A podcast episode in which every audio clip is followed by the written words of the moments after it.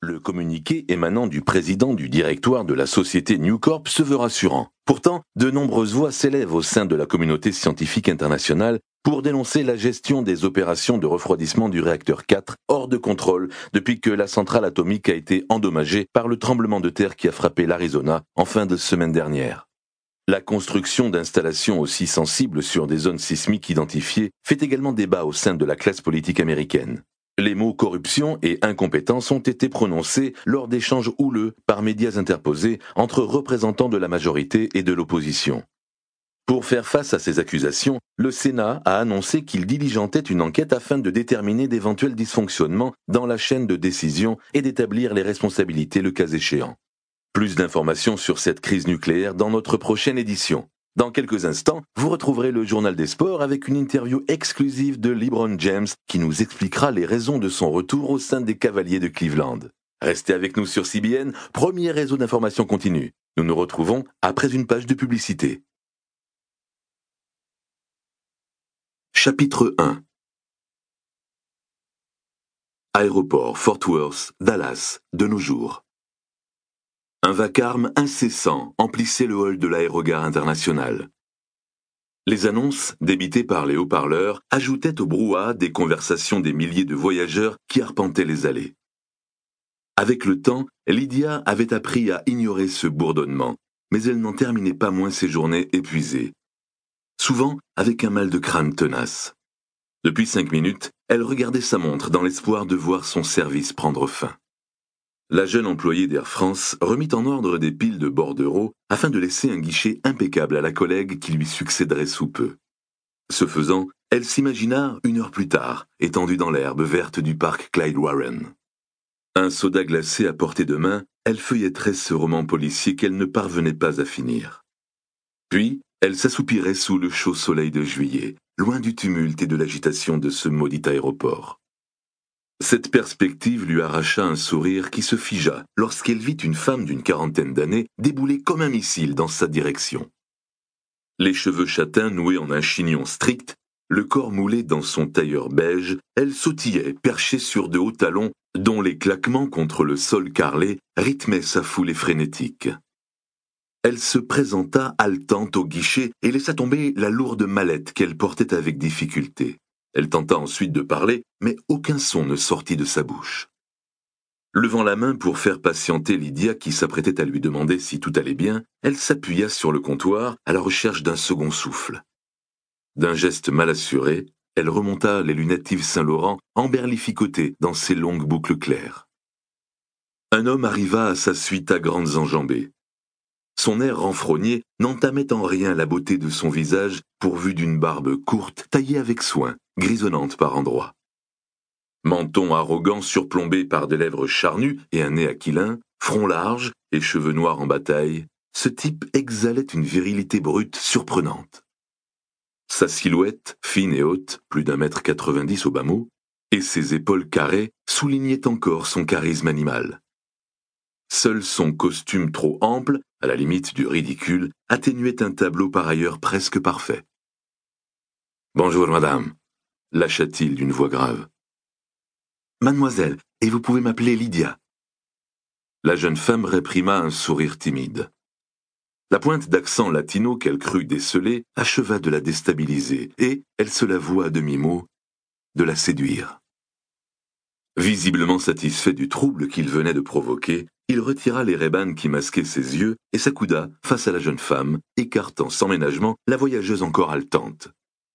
Celle-ci manqua de perdre l'équilibre et lui jeta un regard noir. Lydia, auriez-vous l'amabilité de nous dire quand décollent les prochains avions pour Paris? Reprit ce dernier en tendant son billet. L'embarquement de notre vol vient de s'achever sans nous. Peu désireuse d'aviver la tension palpable au sein du couple, Lydia arriva les yeux sur son terminal et pianota sur le clavier à la recherche de l'information demandée. Je crains que tous les départs du jour ne soient complets, répondit-elle alors que ses doigts agiles couraient sur les touches. Par contre, je peux vous proposer des places pour demain matin, première heure. La voyageuse pivota soudain et pointa un index menaçant. Bravo J'espère que vous êtes content. Grâce à vous, je vais arriver en retard à une conférence d'une importance capitale, et mes collègues, eux, sont déjà dans l'avion.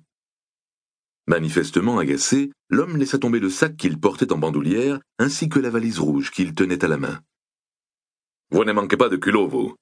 Qui a absolument voulu faire un constat? Pas moi que je sache. Justement, si vous n'aviez pas ergoté, nous n'aurions pas perdu autant de temps et nous serions tous les deux assis dans nos fauteuils. Heureusement que votre ami vous a obligé à coopérer. Alors, premièrement, ce n'est pas mon ami, et deuxièmement, votre mauvaise foi est stupéfiante.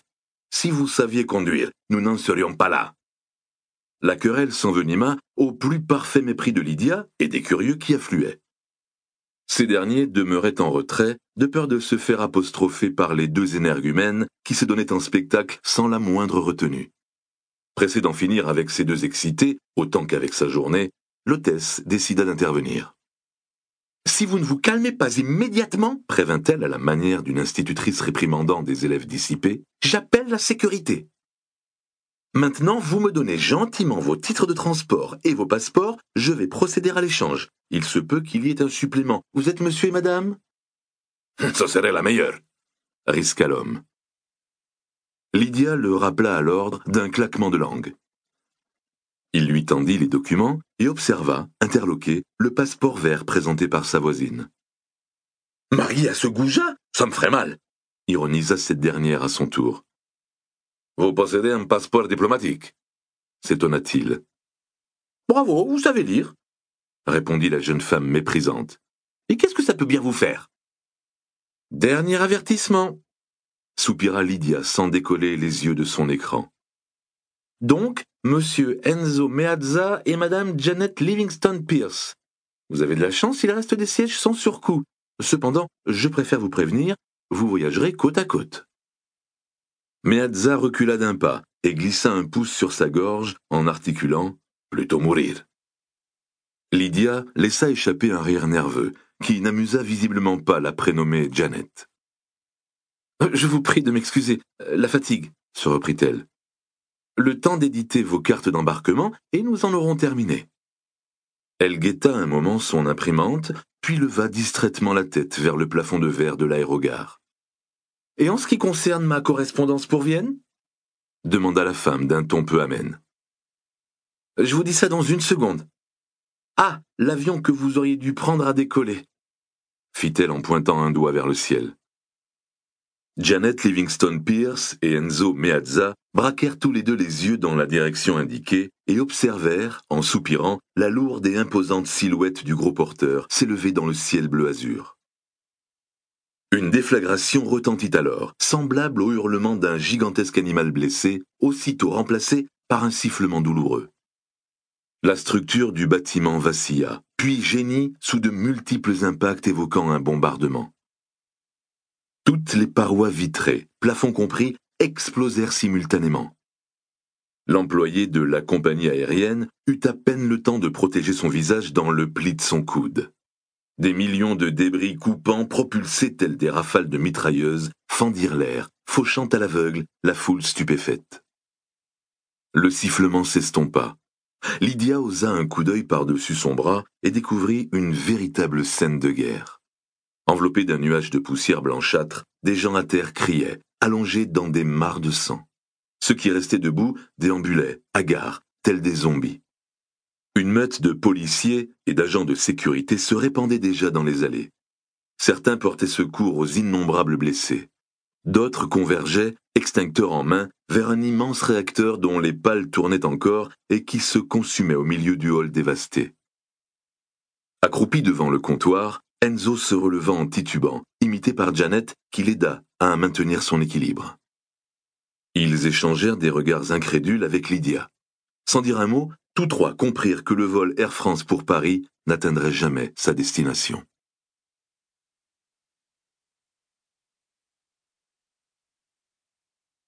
Chapitre 2 Le nuage de poussière qui avait envahi le hall se dissipait peu à peu. Le terminal D grouillait désormais de femmes et d'hommes en uniforme qui tentaient de rétablir un semblant de calme au milieu du chaos et de la désolation. Partout retentissaient les cris des blessés, frappés par les projections de verre ou, pire, mutilés par l'effondrement d'un pan entier de la toiture perforée par le moteur de l'avion maintenant encastré dans le sol.